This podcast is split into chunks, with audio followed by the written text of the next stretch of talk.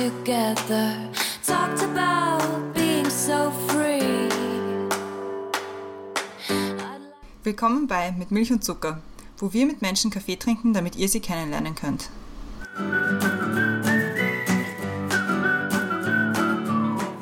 Willkommen zurück bei Mit Milch und Zucker. Neue Woche, neue Folge. Mein Name ist Christiane und im Zoomfenster neben mir ist wie immer die Brenda. Hallo. Hallo. Und im Zoomfenster unter uns ist unsere heutige Gästin und zwar ist das die Bettina. Hallo. Hallo. Wir freuen uns sehr, dass du bei uns bist. Ich äh, fange gleich mal an und stelle dich ganz kurz vor, damit die Leute auch wissen, mit wem sie es heute zu tun haben. Ähm, du bist ursprünglich aus Klagenfurt, ähm, was man aber, muss ich sagen, nicht hört. Also auch wenn wir jetzt im Vorgespräch geredet haben, hört man nicht wirklich den ganzen Akzent. Man muss dazu sagen, man muss, muss ja gleich mal reingrätschen. Äh, die Christiane betont das, weil sie ja selber familiär eine Verbindung zu Kärnten hat. Deswegen. Ja, Verstehe. Hört man auch nicht, muss ich gleich zurückgeben. du bist dann zum äh, Studieren nach Graz gegangen und hast dort Romanistik studiert, hast zahlreiche Auslandsaufenthalte gehabt, zum Beispiel in Frankreich, in Tunesien, in Kolumbien. Also bist ganz schön in der Welt herumgekommen. Hast dich auch schon während dem Studium mit dem Thema Nachhaltigkeit und faire Kleidung und so weiter beschäftigt, hast ähm, nebenbei dann auch angefangen, Lehraufträge anzunehmen, zum Beispiel an der Uni Graz oder auch an der FH Krems und hast ähm, diverse Arbeitsgruppen geleitet zum Thema Sustainability, Diversity, Impactmessung, alles Mögliche, was man sich nur vorstellen kann.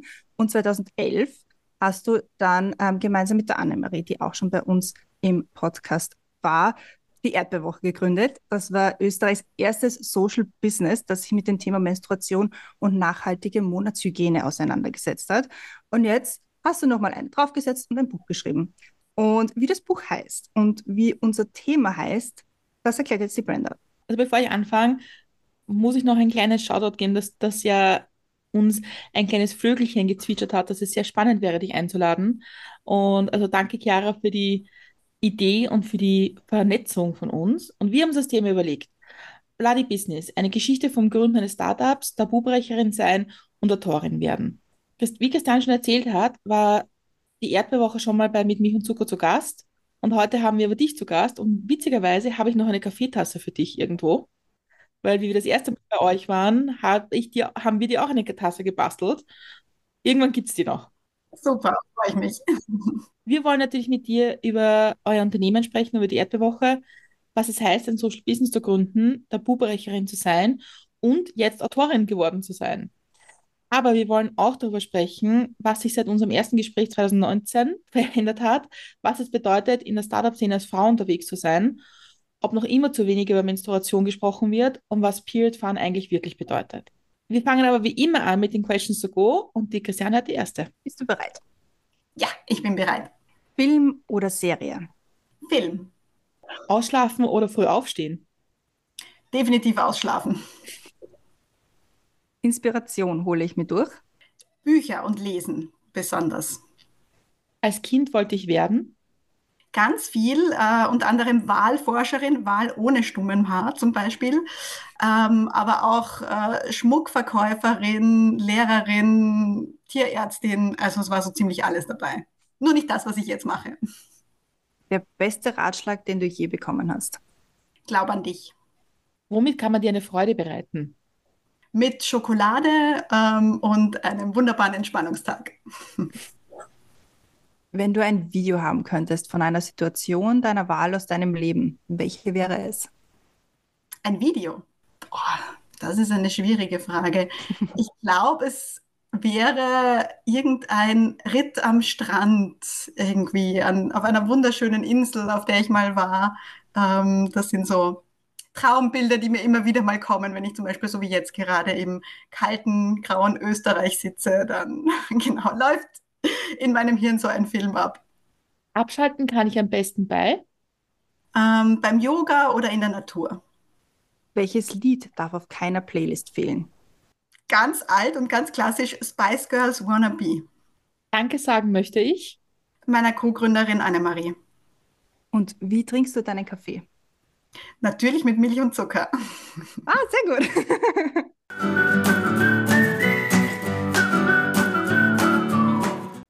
Perfekt, Questions to go gemeistert. Ich glaube, das ist die seltenste Antwort.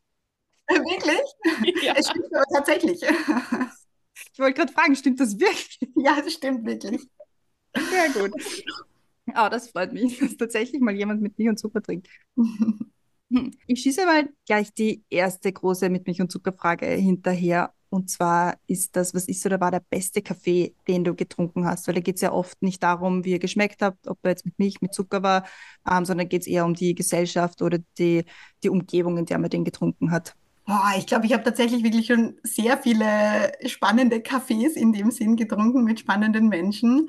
Ähm, einer, der mir jetzt vielleicht ganz spontan einfällt, der aber, muss ich jetzt äh, ehrlicherweise dazu sagen, kein klassischer Kaffee war, sondern eher so eine indische Tee-Kaffee-Mischung, war eben in Indien, äh, als wir mit dem Westdeutschen Rundfunk auf einer Dokumentationsreise waren und den indischen Menstruation Man getroffen haben, Muruganantham, der eine Bindenmaschine erfunden hat, äh, mit der er versucht, äh, Frauen das Leben zu erleichtern, äh, damit sie sich in Indien ihre eigenen Binden herstellen können. Und mit dem zusammen durften wir ebenso eine indische Tee-Kaffee-Mischung trinken und das war definitiv ein sehr prägendes Erlebnis. Hättest du gedacht, äh, wie du so studiert hast und wie du dich mit, mit all diesen Themen beschäftigt hast, dass du irgendwann mal in Indien sitzen wirst mit jemandem, der Binden für Frauen näht äh, und Kaffee, Kaffee-Tee trinken wirst? Definitiv nicht, niemals, nein. Ich hätte mir auch nicht bis zu meinem Studium niemals träumen lassen, dass ich mal das machen werde, was ich jetzt gerade mache. Wie oft ist es dir so gegangen, dass du irgendwo warst und gedacht hast, irgendwie arg, wie ich daherkommen bin und wie das passiert ist? Wie viele, gab es auch viele Momente, wo man sich dann immer zwischendurch so ein bisschen zwickt und sagt, boah, hey, wie ist denn das passiert jetzt eigentlich? Ja, also tatsächlich nicht so viele, weil man einfach so oft im Tun drinnen ist und irgendwie man, man nimmt sich so selten auch äh, die Zeit, wirklich innezuhalten ähm, und, und darüber nachzudenken. Aber den einen oder anderen Moment gab es schon, ja, definitiv. Gerade auch wenn ich mal eben bei einem Vortrag ähm, war oder auf einer großen Bühne stand ja, und eben über das Thema Menstruation gesprochen habe, vielleicht äh, von Menschen, die eigentlich auch gar nichts mit dem Thema zu tun hatten. Ja, dann so vor so einem Auftritt gab es schon so den Moment, wo ich mir dachte, wie, wie bin ich eigentlich hierher gekommen? Ja, wie, wie gibt's das? Ähm, fangen wir vielleicht ein bisschen vom, nicht ganz von Anfang, aber so ein bisschen vom Anfang an. Kannst du mal den Leuten eine kleine, einen kleinen Crashkurs geben in Erdbeerwoche? Seit wann es euch gibt, warum es euch gibt, wie ihr auf die Idee gekommen seid? Gerne. Also es gibt die Erdbeerwoche ja schon eine Weile, ähm, genau genommen seit äh, zwölf Jahren. Also wir haben 2011 gegründet und da mehr eigentlich so nebenbei. Also es war nicht die Idee, ja, wir gründen jetzt ein Startup und ähm, suchen einfach nach der perfekten Idee, mit der wir irgendwie das nächste Facebook oder äh, Twitter oder was auch immer werden können, sondern das Thema ist uns eigentlich mehr passiert, müssen wir sagen. Also meine Co-Gründerin, äh, die Annemarie und ich, wir haben uns bei einem früheren Job kennengelernt in der Nachhaltigkeitsbranche und sind dann durch Zufall über den Bereich der nachhaltigen Periodenprodukte gestolpert. Ähm, das war so eine Pressemeldung von einem Biotamponhersteller. Äh, und im ersten Moment haben wir uns gedacht, was ist das jetzt Absurdes? Ja? Also Biotampons, irgendwie geht's noch. Ja? Das war einfach im Jahr 2010. Ja? Das war einfach noch überhaupt nicht bekannt. Und äh, obwohl wir beide äh, ja tagtäglich mit nachhaltigen Produkten und Unternehmen zu tun hatten, war uns dieser Bereich noch völlig fremd. Ja? Aber irgendwie hat uns das Thema auch äh, nicht losgelassen und wir haben begonnen zu recherchieren und haben festgestellt, äh, dass es tatsächlich bei Periodenprodukten ein, dass da so einiges im Argen liegt, und zwar sowohl im ökologischen als auch im gesundheitlichen Bereich. Also angefangen mal von dem hohen Plastikanteil, der in konventionellen Tampons und Binden verarbeitet wird, erdölbasiertes Plastik, was dann eben nicht biologisch abbaubar ist, ähm, bis hin zu problematischen Inhaltsstoffen, künstlichen Duftstoffen, Zusatzstoffen etc., die da drin schon gefunden wurden. Also eigentlich alles Dinge, wo wir uns dachten, das wollen wir selbst eigentlich nicht an der intimsten Stelle unseres Körpers haben. Und als wir mit ganz vielen anderen Frauen darüber gesprochen haben, haben die eigentlich Ähnliches geantwortet. Und wir haben dann eben recherchiert und haben gesehen, dass es gibt irgendwie nichts. Ja, es gibt niemanden, vor allem im deutschsprachigen Raum, der da jetzt so wirklich drüber aufklärt. Es war sehr schwierig, da irgendwie an, an Studienergebnisse zu dem Thema zu kommen. Und irgendwie haben wir uns dann gedacht, so irgendwer muss das Thema angehen. Wer, wenn nicht wir? Und begonnen haben wir dann wirklich mit einer Webseite, wo wir mal eben alle Informationen, die wir so gefunden haben, von Australien bis USA zusammengetragen haben. Und äh, ja, einfach mal aufgeklärt haben. Und Stück für Stück äh, ist dann die Erdbeerwoche gewachsen. Als nächster Schritt kam dann der Online-Shop, weil das Feedback eigentlich wirklich überwältigend positiv war auf unserer Webseite und äh, ganz viele Frauen gesagt haben, ja, jetzt, wo ich Bescheid weiß über die Problematik äh, herkömmlicher Tampons und Binden, wo kriege ich denn jetzt Alternativen, wie zum Beispiel Bio-Tampons oder auch die Menstruationstasse?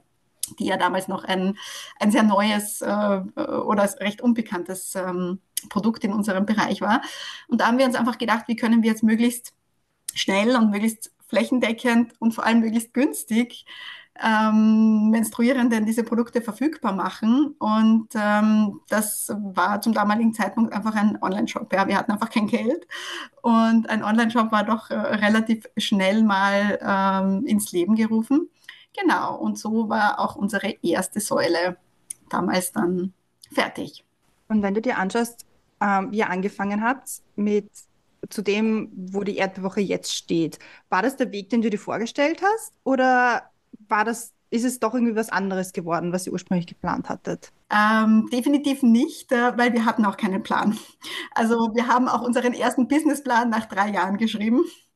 Also davor ist eigentlich alles so eins nach dem anderen mehr oder weniger passiert, muss man ganz ehrlich sagen. Wir haben ja die Erdbeerwoche neben unseren Angestelltenjobs noch gegründet. Wie gesagt, es war zuerst gar nicht so die Intention, ein Unternehmen zu gründen. Wir haben es mehr als so als Hobbyprojekt eigentlich gesehen. Es ist dann nur doch recht schnell gewachsen. Wir haben immer mehr äh, Zuspruch und, und, und Feedback bekommen und so hat sich dann eines eigentlich zum anderen gefügt. Ähm, aber es hat doch ein paar Jahre gedauert, bis wir dann tatsächlich äh, uns beide ganz selbstständig gemacht haben und uns voll auf die Erdbeerwoche konzentriert haben. Und ähm, Stück für Stück sind dann auch die weiteren Säulen und Geschäftsfelder, über die wir, denke ich, äh, eh noch sprechen werden, dazugekommen. Äh, aber definitiv hätte ich damals nie gedacht, dass wir ja, heute da sein werden, wo wir sind. In der Vorbereitung, die Christiane ich haben ein darüber gesprochen, dass vor zwölf Jahren war das Thema Periodenprodukte und so in der Öffentlichkeit über Menstruation sprechen ja gar nicht so ein Ding. Ja? Also es war ja noch so total tabu und oh Gott und Ding. Wie war das für dich, ein Thema, ein Thema wirklich anzugehen, das extrem wichtig ist, aber wahnsinnig tabuisiert ist? Was sagen da auch Familie und Freunde dazu? Sagen die, sagen mal, kannst du nicht irgendwie ein bisschen, also geht es nicht einfacher vielleicht? Absolut. Also die ersten Reaktionen, die wir bekommen, bekommen haben, war schon viel Kopfschütteln, teilweise auch ähm, hochrot anlaufende Gesichter, wenn wir nur ein paar Schlagworte in die Runde geworfen haben. Also da hat man schon wirklich gemerkt, wie, wie stark tabuisiert das noch ist. Ähm, einige haben sich auch gedacht, ja, sollen sie mal machen. Sie werden schon sehen, dass man da nicht weit kommt wir haben aber auch äh, den einen oder anderen positiven Zuspruch bekommen. Also waren, waren doch äh, immer wieder Leute auch dabei, die an uns geglaubt haben und die gesagt haben, ja, echt coole Sache und toll, dass ihr euch dem widmet und bin schon gespannt, was draus wird. Ähm, also da war wirklich äh, alles dabei an Reaktionen, kann man so sagen. Hättest du dir damals den Stempel oder diese, dieses Bild gegeben, Tabubrecherin zu sein? Nein, damals eigentlich noch nicht, weil, ähm, wie gesagt, wir, wir einfach getrieben waren von, ja, von, von, von dieser Idee und, und auch recht schnell mal von unserer Vision. Aber eigentlich so das, das ganze Ausmaß, äh, wenn ich heute zurückblicke, was wir erreicht haben und, und wie groß eigentlich doch unser Impact ist, ähm, trotz der Größe oder Kleinheit, muss man fast sagen, unseres Unternehmens. Wir sind ja nach wie vor ein, ein kleines, feines Business. Ähm, ja, hätte ich mir das eben nicht gedacht und, und hätte mich damals auch noch nicht als ähm, ja, Tabubrecherin tituliert, wahrscheinlich.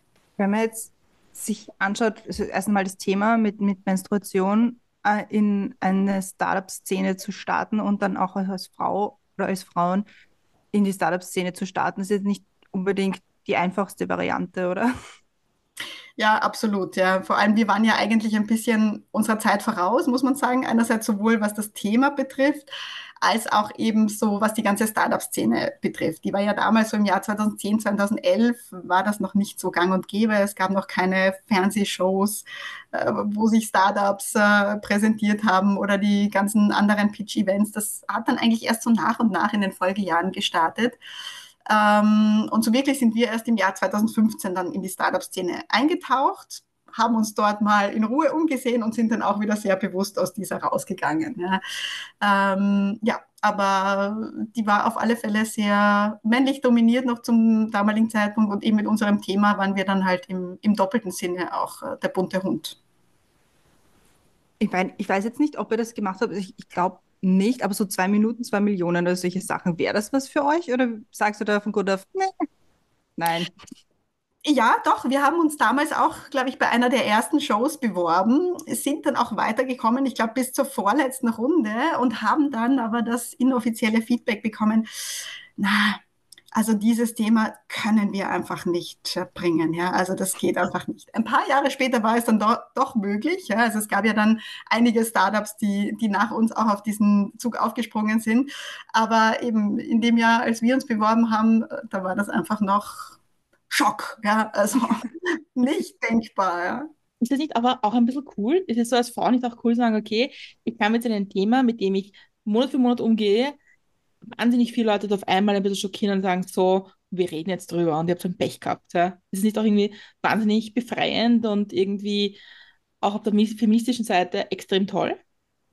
Ja, auf alle Fälle. Also für uns war das ja auch jedes Mal, wenn wir eben unser Unternehmen oder unsere Idee präsentiert haben, ja, eine ganz spezielle Sache. Und wir haben es schon auch geliebt, in diese schockierten Gesichter, vor allem auch in die schockierten männlichen Gesichter zu schauen. Und wir haben natürlich auch sehr viel mit diesem Überraschungsmoment gespielt. Gerade bei unserem Firmennamen äh, bieten sich da ja auch natürlich einige Wortspiele an. Und der war eben äh, in ganz vielen Fällen eben ein, ein guter Türöffner. Ja? Und das haben wir wirklich genutzt, indem wir zuerst dieses liebe nette Haar Erdbeeren und so dargestellt haben, zum Beispiel bei einer PowerPoint-Präsentation und dann recht schnell reingekommen sind mit, ja, hier geht es eigentlich gar nicht um Erdbeeren, sondern um etwas ganz anderes, was auch rot ist, aber ähm, nichts mit Erdbeeren zu tun hat. Und wie, wie gesagt, die, die Annemarie war ja bei uns einmal Gast 2019 und wir haben noch sehr lange damals darüber gesprochen, dass ihr mehrere Dinge macht, dass ihr einen sehr großen aufklärerischen Auftrag für euch ausgesucht habt, dass ihr, dass ihr sehr unterstützend in anderen Regionen der Welt wart und so, oder seid wahrscheinlich, würde ich nicht vorwegnehmen. Ähm, wie ist das alles so passiert? Wie, wie war das von, wir machen eine Webseite und verkaufen Menstruationsprodukte zu, wir haben auch einen, einen bilderischen, äh, bildnerischen nein, einen Bildungsauftrag, so ist das deutsche Wort. Genau, ja, absolut. Also das, ähm, das hat sich eigentlich auch daraus ergeben, ähm, dass wir letztendlich ja uns als Social Business definiert haben und immer unsere Vision vor Augen hatten und dann immer in regelmäßigen Abständen eigentlich reflektiert haben, ist das, was wir jetzt tun, ja, ist das noch immer der beste Weg, um unsere Vision zu erfüllen. Ja? Und eben unsere Vision war und ist eben die Enttabuisierung der Menstruation und, und die Verbreitung nachhaltiger Periodenprodukte. Und natürlich auch, dass wirklich jede, jede Frau bzw. jede menstruierende Person ähm, selbstbestimmt mit ihrem Zyklus umgehen kann und einfach alles Wissen zur Verfügung hat, ähm, was sie braucht. Und ähm, da war der Online-Shop eben lange, lange Jahre wirklich ähm, ein, ein wichtiges Mittel zum Zweck. Und unsere Webseite, mit der wir aufgeklärt haben, aber nach einigen Jahren haben wir zum Beispiel gesehen, dass wir eine sehr wichtige Zielgruppe kaum erreichen, und zwar Jugendliche. Äh, ironischerweise, weil wir waren ja auch auf Social Media aktiv und Jugendliche tun ja eigentlich den ganzen Tag nichts anderes als äh, im Internet surfen und auf Social Media sein. Aber weil es sich um ein Tabuthema handelt, ähm, war das einfach nichts, äh, wo jetzt einfach eine Elfjährige auf Like klicken würde oder ähm, das Ganze auch mit ihren Freundinnen teilen würde oder ähnliches. Ja. Ähm, das, da haben wir selbst gebraucht, bis wir, bis wir das einfach bemerkt haben, ähm, dass das so einfach in der Form nicht funktioniert. Ja. Also, dass wir an die Jugendlichen über dieses Medium schwer rankommen, dass wir da einen anderen Weg brauchen. Und dann haben wir uns gedacht, gut, wie können wir die Jugendlichen erreichen? Naja, am besten dort, ähm, wo sie uns nicht auskommen, ja? dort, wo sie noch immer jeden Tag hin müssen, ob sie wollen oder nicht, nämlich in die Schule. Ja? Und so haben wir dann äh, 2017 eine digitale Lernplattform für Jugendliche entwickelt, namens Ready for Red, die mittlerweile, ich glaube, an schon über 1700 Schulen in Österreich und Deutschland zum Einsatz kommt und die eben auf interaktive und spielerische Weise Jugendlichen alles Wichtige und Notwendige rund um das Thema Menstruation, weiblicher Zyklus und Periodenprodukte beibringt. Genau, also so haben wir uns eigentlich äh, eben dann hin zu einem ja, Bildungsunternehmen entwickelt, kann man sagen. Du hast jetzt so gut übergeleitet in unsere zweite Frage und zwar, wenn wir schon beim Thema Lernen sind, was kann man von dir lernen? Was kann man von mir lernen? Hm, boah, das ist eine schwierige Frage. Ich glaube, wahrscheinlich, was mich ausmacht und, und ähm, ja, was, was mich auch sehr in den letzten zwölf Jahren geprägt hat, war eine gewisse Hartnäckigkeit und ein Durchhaltevermögen, was es einerseits braucht, wenn man so ein schwieriges Thema wie äh, Menstruation äh, versucht anzusprechen. Und andererseits aber auch, wenn man ein Unternehmen gründet. Ja? Also ich glaube, da braucht es einfach meistens einen langen Atem und viel Durchhaltevermögen, auch Durchsetzungsvermögen. Äh, ich glaube, äh, im Team höre ich immer wieder, äh, ja, du kannst so gut verhandeln und da können wir uns einiges abschauen von dir. Also ja, ich glaube, ich kann mich ganz, ganz gut durchsetzen, auch in, in schwierigen Situationen. Und ähm, ja, diese Hartnäckigkeit, die ja nicht immer nur eine positive Eigenschaft ist. Also meine Eltern, glaube ich, hatten da auch so ihrem Teil zu knabbern, meine ganze Kindheit und Jugend. Ähm, aber in dem Fall äh, durfte ich sie mal in, in, der positiven Art und Weise ausleben. Und ja, ich glaube, deshalb ähm, gibt es die Erdbewoche auch heute noch, äh, weil wir da einfach immer wirklich dran geblieben sind und uns auch nicht entmutigen haben lassen. Der nächste große Schritt, also den wir auch schon erwähnt haben und nachdem wir unser Thema benannt haben, war ja dein Buch oder ist ja dein Buch. Wie ist es dazu gekommen? Ist es auch aus der Erdbeerwoche herausgewachsen oder war das irgendwie so ein separates Thema von dir? Ja, beides eigentlich. Also einerseits war es immer ein Kindheitstraum von mir, ein Buch zu schreiben. Also ich habe schon als Kind wahnsinnig gern und viel gelesen, auch viele Briefe geschrieben, hatte äh, Brieffreunde in der ganzen Welt. Und äh, ja, Bücher waren einfach so ein ganz wichtiger Teil meines Lebens. Und ich habe immer gesagt, ach, ich würde gerne mal selber ein Buch schreiben, aber keine Ahnung worüber. Ja. Dass es natürlich über Menstruation beziehungsweise mein eigenes Menstruationsbusiness sein würde, hätte ich mir auch nicht gedacht damals. Aber ja, jetzt eben im Nachgang kann ich sagen, so check, ein, ein Kindheitstraum ähm, mehr oder weniger erfüllt. Ja, das Buch, ähm, das sich Bloody Business nennt und ähm, eben mehr oder weniger unsere Unternehmensgründungsgeschichte auch ähm, beinhaltet, das ist ähm, aber mehr aus einem anderen Grund entstanden. Und zwar einerseits hatten Annemarie und ich äh, von Anfang an so ein Word-Dokument, wo wir immer wieder mal stichwortartig reingeschrieben haben, was uns so passiert ist, ja, an skurrilen Erlebnissen, irgendwie an Zitaten, an eben Rückmeldungen, die wir bekommen haben. Und ich habe uns immer gesagt, also irgendwann schreibe ich uns mal ein Buch drüber, weil das glaubt uns ja keiner, ja, was uns da so alles passiert ist über all die Jahre weil dieses Word-Dokument ist angewachsen und angewachsen und hat ja irgendwann schon mal, ich weiß nicht wie viele Seiten. Und ja, ich habe mir gedacht, das, das muss man mal verarbeiten. Aber eben in einem äh, Startup oder kleinen Business hat man eben immer tausend andere Dinge zu tun und sowas bleibt dann ja doch eher liegen. Ähm, und der, ja, diese Buchidee ist dann aber doch immer konkreter geworden oder, oder auch äh, drängender der Wunsch, als ich so mitbekommen habe, als wir auch in der Startup-Welt unterwegs waren und eben als dann diese ganzen TV-Formate aufgekommen sind, als halt die Medien auch voll waren von dieser Glitzer-Glamour-Startup-Welt, dieses oder jenes Startup hat jetzt wieder 10 Millionen Investment bekommen und die haben jetzt, weiß ich nicht, um, um eine Milliarde verkauft und so weiter. Ähm, und ich habe mir nur so oft gedacht, irgendwie, das hat überhaupt nichts mit der Realität so eines kleinen Startups zu tun. Ja, das mögen vielleicht so ein paar Ausreißer sein, von denen man etwas mitbekommt, aber 99 Prozent der, der Startups oder ja, der sage ich mal, innovativen Unternehmen, die gegründet werden, ähm, die werden nicht entweder äh, total lukrativ verkauft oder gehen kolossal pleite, weil auch diese Fälle sind ja dann immer wieder in den Medien, sondern ja, die arbeiten einfach tagtäglich hart daran, ähm, ihr Business voranzutreiben und, und, und ihre Vision irgendwie weiterzubringen. Und diese Geschichten haben mir irgendwie gefehlt. Ja? Also so, ich finde, zwischen irgendwie äh, mega grenzenlosen Erfolg und kollateralem Scheitern gab es irgendwie nichts. Und, und äh, vor allem auch äh, wenige Geschichten von Unternehmen, die von Frauen gegründet waren.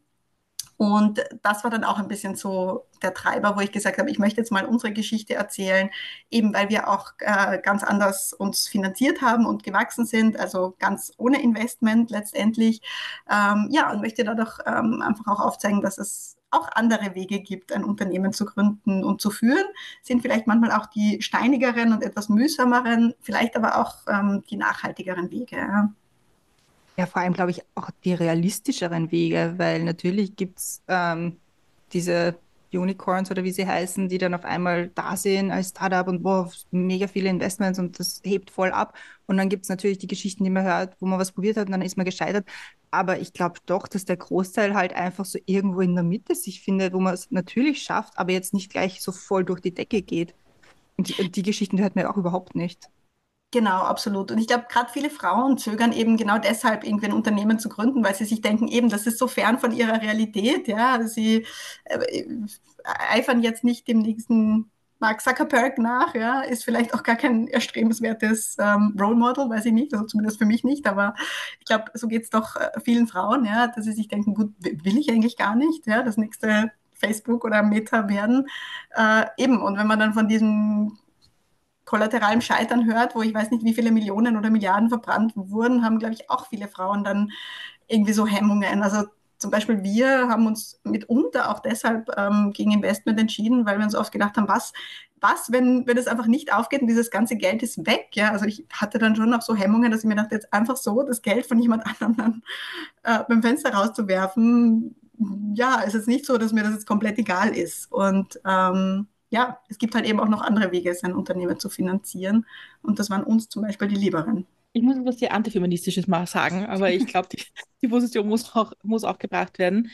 Ähm, so wie ihr euren Unternehmen aufgestellt habt, zu sagen, okay, wir, wir machen das selbst und wir investieren selbst und wir schauen, dass wir das auf gesunde Beine stellen, ohne großen Investor und wie auch immer und machen aber auch, haben auch, sehen in, auch in unseren Bildungsauftrag und etwas weiterzugeben und ein Social Business zu sein, würden wahrscheinlich viele Männer aus der Startup-Szene sagen, ja, typisch Frau. Absolut, ja, ja. Das, das stimmt und genau, und das ist, ist auch sicher so, dass äh, und, unter Social Businesses ja findet man einfach den höchsten Frauenanteil, ja, und diese ganz klassischen, ja, ich sag mal Tech-Startups auch, äh, wo es um höher, schneller weitergeht, ja, das sind die, die vorwiegend noch von, von Männern geführt werden, ja, ist so. Würdest du so jetzt rückblickend und nach einem, nachdem du das Buch geschrieben hast und, und das ein bisschen zusammengefasst hast, wahrscheinlich für dich auch, was passiert in den letzten zwölf Jahren, würdest du deinem Startup-Ich vor, vor zwölf Jahren einen Tipp geben und sagen, hey, mach das und das vielleicht ein bisschen anders?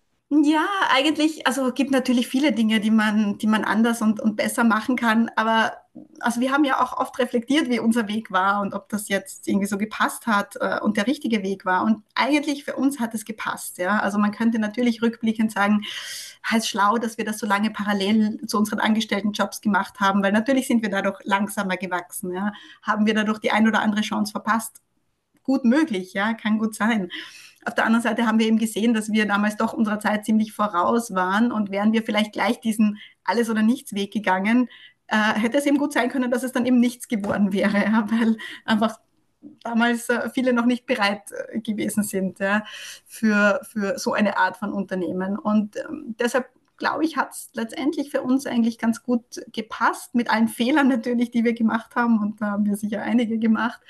Ähm, aber dass ich jetzt so groß etwas ähm, anders machen würde, ich würde mir vielleicht ein bisschen mehr Zeit für diese Vorgründungsphase äh, nehmen. Wir haben ja doch recht schnell gegründet, in dem Sinn, äh, dass wir uns unseren Gewerbeschein geholt haben. Wie gesagt, da war eigentlich noch keine Idee von, welches Unternehmen wollen wir sein. Der erste Businessplan kam dann drei Jahre später. Also wir haben uns einfach mal diesen Gewerbeschein geholt, weil wir sehr früh in Kontakt mit äh, Herstellern von nachhaltigen Periodenprodukten äh, getreten sind und die hätten einfach nicht mit uns gesprochen, wenn wir jetzt nicht äh, zumindest als Unternehmen aufgetreten äh, wären. Ja. Also insofern, das hat auch gepasst, aber wir haben natürlich danach feststellen müssen, dass wir zum Beispiel für gewisse Förderungen ähm, dann nicht mehr in Frage gekommen sind, ähm, weil die zum Beispiel Pre-Seed sind, ja, also nur in der Vorgründungsphase oder so oder auch nur bis zu einem gewissen Zeitraum nach der Gründung oder so. Und das haben wir zum Beispiel alles nicht bedacht damals. Ja, wir haben uns einfach dann mal den Gewerbeschein geholt und hier gar nicht an die Konsequenzen gedacht. Also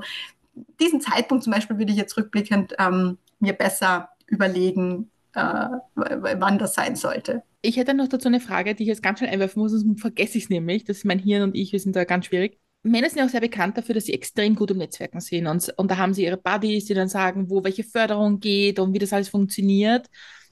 Und du hast ja gerade gesagt, ihr habt das einfach, ihr habt das nicht gewusst oder ihr habt das irgendwie später gewusst oder wie auch immer. Hat es für euch dieses Netzwerk nicht gegeben? Habt ihr nicht gekannt? Habt ihr gar nicht gewusst, dass es, dass man sich da irgendwie, dass es da Unterstützungen geben kann? War das für euch anders oder glaubst du, dass die, dass es einfach nur ein Zufall ist, dass das manche andere einfach kennen oder auch nicht?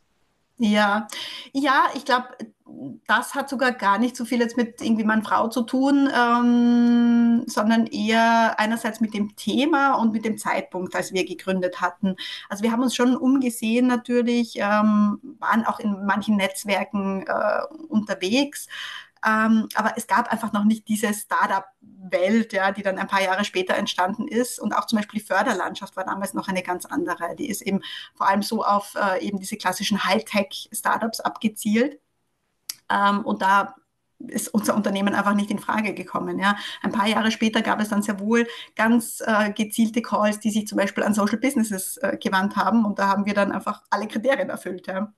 Ist dein Buch so eine Anleitung für ähm, nachhaltige Startups? Ähm, jein, würde ich sagen. Es ist eigentlich keine Anleitung und auch irgendwie kein, kein Ratgeber, sondern es ist wirklich unsere sehr persönliche Gründungsgeschichte mit allen Höhen und Tiefen, die wir durchgemacht haben. Ähm, ich möchte damit auch nicht sagen, hey, genau so musst du es machen und das ist jetzt der richtige oder perfekte Weg, ähm, sondern ich möchte einfach zeigen, wie wir es gemacht haben und natürlich schon auch, was ich jetzt in diesen zwölf Jahren ähm, gelernt habe. Ja, das ist definitiv ähm, einiges. Aber dass das jetzt der Weg, also der richtige Weg auch ähm, zum nachhaltigen ähm, Startup ist, das glaube ich nicht. Ja. Es war eben unser Weg, ähm, der für uns letztendlich ganz gut funktioniert hat. Ähm, aber am Ende des Tages muss das jeder und jede für sich beurteilen, ne, was der richtige Weg ist. Wie du das Buch geschrieben hast, also der, der Schreibprozess, war das was, was du super easy runterschreiben hast können oder war das sehr viel reflektieren und, und nachdenken und sich denken, ah, vielleicht hätte man das doch ein bisschen anders machen sollen? Also war das eher so ein, so ein, ein, ein befreiender Prozess oder war das schon ein ziemlich hart? Ähm, teils, teils, muss ich sagen. Also zuerst auch als die Buchidee da war. Ähm, also irgendwann war dann mal der Moment, wo ich gesagt habe, so, also jetzt, ich muss jetzt einfach mal beginnen, ja, mit diesem Buch, weil sonst mache ich es nie. Und dann habe ich einfach mal angefangen, das erste Kapitel zu schreiben, das dann, das ich dann aber auch noch mal fünfmal umgeschrieben und verworfen und so weiter habe. Und das war eigentlich der schwierigste Prozess, jetzt wirklich letztendlich die Struktur und den Aufbau und, und, und die Gliederung zu haben, wie ich das Ganze aufsetzen und schreiben möchte. Als das dann mal klar war und auch als das erste Kapitel mehr oder weniger mal gestanden ist, das wurde dann natürlich auch mit dem Verlag abgestimmt, dann habe ich es eigentlich ziemlich zügig runtergeschrieben. Ja, also es gab natürlich schon immer Passagen, wo, ja, wo man dann mal hängt oder eben, wo man dann plötzlich auch wieder ins Grübeln kommt und wie war denn das damals und äh, ja, wie, wie soll ich das jetzt auch am besten schreiben? Ähm, aber meistens eigentlich war ich dann in einem ganz guten Flow drin und äh, genau, hat das Schreiben dann gut geklappt. Weil wir ganz schamlos sind und tabulos auch, wie wir wissen. Vielleicht kannst du gleich einmal erzählen, wo man das Buch bekommen kann wem du glauben würdest, wem es wirklich nicht schaden würde, das Buch zu lesen. Und ja, so, so ein, ein, eine Botschaft an die Welt, wo sie dein Buch und die Geschichte der Erdbeerwoche bekommen und was sie erwarten können davon. Gerne. Also grundsätzlich kriegt man das Buch überall, wo es Bücher gibt, äh, ganz unkompliziert. Natürlich gibt es auch im Erdbeerwoche-Shop, also wir freuen uns natürlich besonders, ähm, wenn es auch bei uns gekauft wird, aber prinzipiell einfach überall, wo es Bücher gibt. Und ja, für wen ist das Buch? Ähm, man würde im ersten Moment vielleicht vermuten, das ist jetzt nur für Leute, die irgendwie auch äh, überlegen, selbst ein Unternehmen zu gründen oder vielleicht gerade gegründet haben. Die sind sicher eine sehr gute und sehr wichtige Zielgruppe für das Buch, aber nicht nur. Also ich finde, das Buch ist eigentlich für alle, die ihren eigenen Weg gehen wollen. Und dafür muss man gar nicht ein eigenes Unternehmen gründen. Also ich glaube, oft ist es ja so, es ist auch egal, ob im beruflichen oder im privaten man hat irgendwie eine Idee oder man will irgendwas umsetzen und man weiß nicht so ganz wie oder man stoßt auf Widerstand und ähm, man hat dann einfach diese Zweifel auch und denkt sich, soll ich das jetzt wirklich machen und macht das Sinn? Das war ja etwas, was uns auch ganz stark geprägt hat über die Jahre hinweg. Ja, wir, haben, wir hatten immer wieder eben Zweifel und uns gedacht, ach, macht das jetzt alles überhaupt so Sinn und sollen wir da jetzt weitermachen? Ähm, und Gott sei Dank war immer eine von uns da, die irgendwie gesagt hat, ja, komm, also jetzt, gerade jetzt erst recht, ähm, jetzt machen wir weiter. Und deshalb ist eigentlich das, das Buch wirklich für, ja, für alle, die, die Interesse haben an einer etwas äh, unkonventionellen Gründungsgeschichte, die sich eben letztendlich ja auch ein bisschen mehr wie ein Roman liest. Also es ist jetzt, auch wenn es offiziell als Sachbuch im Bereich Wirtschaft und Management erschienen ist, ist es eigentlich äh, kein klassisches Sachbuch, sondern es liest sich mehr wie, ja, wie eben eine, eine Geschichte über ein doch recht spezielles Unternehmen. Witzig, wie viele Bücher gibt es voll über Menstruation und, und Periodenprodukte im Bereich Wirtschaft und Management? Ja, ja genau. Das fand ich auch recht cool eigentlich. Ja. Vor allem, weil das Cover auch eben, also es nennt sich ja Bloody Business natürlich mit dieser Zweideutigkeit. Am Cover ist letztendlich auch ein Tampon ähm, zu sehen und ähm, davon gibt es sicher auch nicht so viele in der Kategorie Management. Grandios, wie ich finde. Dazu passend stelle ich dir jetzt die dritte große mit Milch und Zucker Frage und zwar ist das, was bringt dich zum Lachen? Ähm, zum Lachen bringt mich eigentlich sehr viel. Ich bin ein Mensch, der grundsätzlich sehr gerne lacht, aber aktuell gerade zum Beispiel mein sechs Monate alter Sohn, der mich mit äh, allen möglichen Spompanadeln immer wieder zum Lachen bringt. Aber im Menstruationsbusiness ja, bringt einen natürlich auch äh, einiges immer wieder mal ähm, zum Lachen. Also wir bekommen ja auch die unterschiedlichsten und wirklich äh, skurrilsten Rückmeldungen zu dem Thema. Ähm, uns werden ja auch oft sehr intime Geschichten anvertraut und äh, da muss man schon hin und wieder auch mal schmunzeln. Bringt dich auch zum Schmunzeln schockierte Männergesichter? Ja, doch, durchaus. Also wie gesagt, wir haben das immer sehr genossen bei unseren Pitches und, und Vorträgen, wenn wir dann erstmal in äh, sehr schockierte äh, Gesichter schauen. Muss ich auch dazu sagen, das sind nicht unbedingt nur Männer. Also es sind oft auch wirklich Frauen, die ja, die sich schwer tun eben mit diesem Thema in der Öffentlichkeit. Ja. Ist es, glaubst du, bei Tabuthemen wichtig, das irgendwie humoristisch zu verpacken, damit es ein bisschen weniger in den Tabubereich geht? Aus meiner Sicht ganz wichtig, ja. Und ich glaube, das war auch einer der wesentlichen Erfolgsfaktoren für uns, dass wir dieses Thema einfach nicht äh, todernst und äh, irgendwie mit dem erhobenen Zeigefinger angegangen sind, sondern wir hatten eben immer diesen Ansatz, mit Fakten und Humor aufzuklären. Ich glaube, es ist schon auch wichtig, die Fakten mitzuliefern, ähm, aber das Ganze eben mit Humor und mit einem Augenzwinkern ähm, öffnet einfach ganz andere Türen und, und macht das Gegenüber auch gleich viel empfänglicher ja, für das Thema. Ich habe noch eine andere Frage an dich und ich weiß, das ist eine schwierige Frage, aber eine Frage, die mich immer bei Menschen, die gemeinsam etwas machen, bewegt. Und zwar, wie ist das auch mit Freunden gemeinsam zu arbeiten? Wie war das, wie, wie ist das für dich und wie war das auch gemeinsam zu gründen und irgendwie eine Freundschaft zu haben, gemeinsam zu arbeiten und ein gemeinsames Unternehmen zu haben? Ja, das ist eine, eine gute Frage. Ja. Bei uns war es ja insofern speziell, als dass wir uns ähm, davor noch nicht gut oder lange kannten und wir haben uns ja eigentlich über die Arbeit kennengelernt. Das heißt, wir waren eigentlich zuerst mal in erster Linie Arbeitskolleginnen. Das hat uns auch sehr geholfen, weil wir wussten zumindest ein bisschen, wie die andere jetzt in der, im Arbeitsleben eben tickt. Und ja, letztendlich war es dann aber auch Glück, äh, dass es bei uns ähm, so gut funktioniert hat. Und wir sind dann natürlich auch ganz, ganz gute und enge Freundinnen geworden äh, im, im Laufe der Jahre. Aber ich glaube, das hat uns geholfen, dass wir davor nicht schon irgendwie äh, ganz eng befreundet waren weil es war über weite Strecken dann auch so, dass wir, dadurch, dass wir so viel Zeit miteinander verbracht haben, natürlich äh, im Unternehmen, am Wochenende haben wir uns ganz oft nicht gesehen, ja, und, und brauchten einfach wirklich dann eine Pause voneinander und von dem Unternehmen einfach. Und da waren wir uns aber gegenseitig nie böse, äh, weil wir, glaube ich, davor jetzt auch nicht diese äh, mehr oder weniger Routine hatten, dass wir uns ständig sehen würden. Ähm, ja, ich würde schon allen mitgeben, die jetzt überlegen, mit äh, zum Beispiel der besten Freundin zu gründen, dass das nicht unbedingt immer ja, die beste Idee sein muss, weil es nicht heißt, nur weil man sich privat äh, extrem gut versteht, dass man auch gut zusammenarbeitet. Also in unserem Fall hat das, hat beides ganz gut funktioniert, aber eben, wir waren in erster Linie Arbeitskolleginnen und haben dort schon gesehen, eben, dass wir einfach gut auch zusammenarbeiten können ähm, und ähnlich ticken. Gerade halt auch bei großen Fragen ja, ist das aus, aus meiner Sicht recht wichtig wir haben in, im Laufe der Jahre immer wieder gerade auch aus der Startup- und Investoren-Szene das Feedback bekommen, na, ja, also das ist nicht so gut, ihr, ihr tickt irgendwie so ähnlich und, und man braucht ja immer einen Co-Gründer oder eine Co-Gründerin, die, die so ganz anders ist als man selbst, eben die die eigenen Stärken und Schwächen sozusagen ausgleicht, also vor allem die eigenen Schwächen. Und das kann ich eigentlich nicht bestätigen. Also wir hatten sicher ähnliche Stärken und Schwächen, ähm, aber genau das war eigentlich der Vorteil. Und ich glaube, genau aus dem Grund haben wir auch so gut zusammen funktioniert, äh, weil wir eben im Endeffekt immer, wenn es darauf ankam, das Schiff in dieselbe Richtung gesteuert haben und uns bei wichtigen Fragen dann doch einig waren.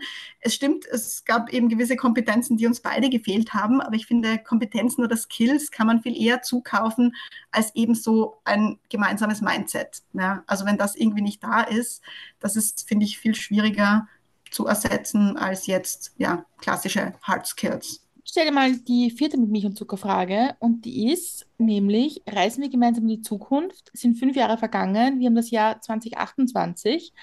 Was ist im besten Fall in den letzten fünf Jahren in deinem Leben passiert? Ähm, also in meinem Leben jetzt mal in Bezug auf die Erdbewoche. Ähm, Was du erzählen willst, das, ist, das darfst du entscheiden. Ja, also in Bezug auf die Erdbewoche kann ich sagen, also ich hoffe dann natürlich, dass wir am Weg, äh, unsere Vision zu erfüllen, einen guten Schritt, Schritt weitergekommen sind. Das heißt, äh, mit der Enttabuisierung der Menstruation. Ich hoffe, dass das dann einfach wirklich kein Thema mehr ist, dass alle, egal welchen Geschlechts, äh, frei und, und ohne Scham über das Thema sprechen können, dass auch alle wirklich ähm, das notwendige Wissen zur Verfügung haben und auch die nachhaltigen Periodenprodukte ihrer Wahl. Wir sind ja bei einem Thema gerade dran, das ist das Thema Periode at Work, wo wir versuchen, ähm, Arbeitsplätze menstruationsfreundlicher zu machen und mit Unternehmen auch ähm, dieses Thema anzugehen. Da sehen wir eben, dass das Tabu sich auch noch sehr hartnäckig hält am Arbeitsplatz. Und das hoffe ich doch, dass das in fünf Jahren auch anders ist, ja, dass sich da einiges getan haben wird, dass es an allen ähm, Arbeitsplätzen und auch Ausbildungsplätzen ähm, selbstverständlich kostenlose Periodenprodukte gibt, dass es normal ist, dass ähm, wenn eine Frau ähm, Menstruationsbeschwerden hat, dass sie darüber ganz normal mit ihrem Vorgesetzten sprechen kann, dass sie dann auch ähm, entsprechende Möglichkeiten hat, damit im Arbeitsleben umzugehen. Ja, also dass äh, Unternehmen einfach menstruationsfreundlich geworden sind. Das würde ich mir wünschen in fünf Jahren. Kommt dann in fünf Jahren noch ein Buch, glaubst du?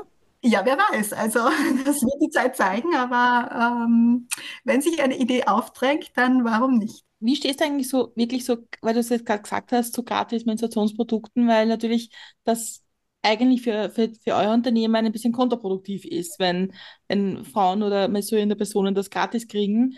Wie, wie ist so dein Standpunkt dazu und wo siehst du da äh, auch, auch vielleicht Fallstricke? Naja, also kontraproduktiv eigentlich gar nicht, weil äh, die Unternehmen, die diese Produkte dann ihren Mitarbeiterinnen kostenlos zur Verfügung stellen, die kaufen das ja im Idealfall bei uns.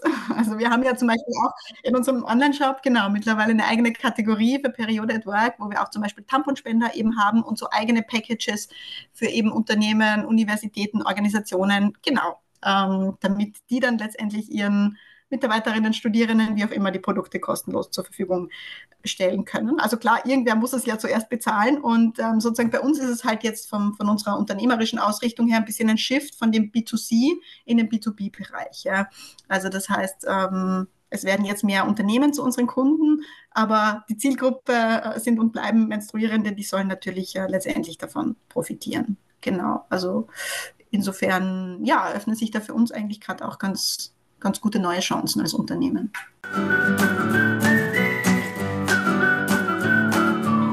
Dann würde ich sagen, wir sind für heute am Ende angelangt. Wir schauen mal in fünf Jahren, wie es dann ausschaut. Ja, mit dem nächsten Buch. Also, ähm, ob wir uns dann nochmal hören, das wäre sehr schön.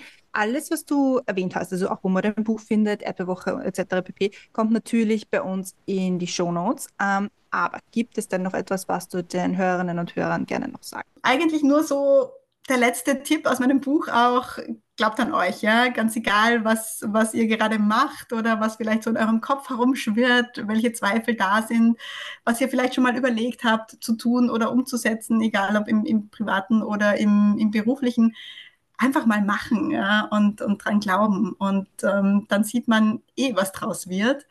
Ähm, aber ich glaube, so viele tolle Dinge äh, sind einfach nie entstanden, weil wir es einfach nicht probiert haben. Und ähm, das wäre eigentlich so das Wichtigste, was ich noch ähm, mitgeben möchte. Und ähm, ja, wer natürlich noch mehr ähm, Tipps und Anekdoten haben will, gerne eben in meinem Buch nachlesen. Das würden wir auf jeden Fall unseren Hörern und Hörern sehr anraten. Ich bedanke mich an der Stelle bei dir für deine Offenheit und auch dafür, dass du Tabubrecherin bist und dass, dass du und die Annemarie sicher ein großer Teil in Österreich wart, dass über gratis Menstruationsprodukte gesprochen werden kann in diversen politischen Ebenen, dass das vorankommt, das Thema, und dass, dass das nicht so eine Frauengeschichte ist, die, über die niemand mehr reden darf. Also vielen, vielen Dank für deine Geschichte jetzt, für, deine, für das, was ihr schon beigetragen habt und noch beiträgt äh, an, dem, an dem feministischen Pro Projekt. Und wer die erste Folge von Erdbeerwoche bei Mit Milch und Zucker bei uns anhören möchte, findet sie auf allen gängigen Podcast-Plattformen. sowie auf unserer Webseite unter www.mitmilchundzucker.at.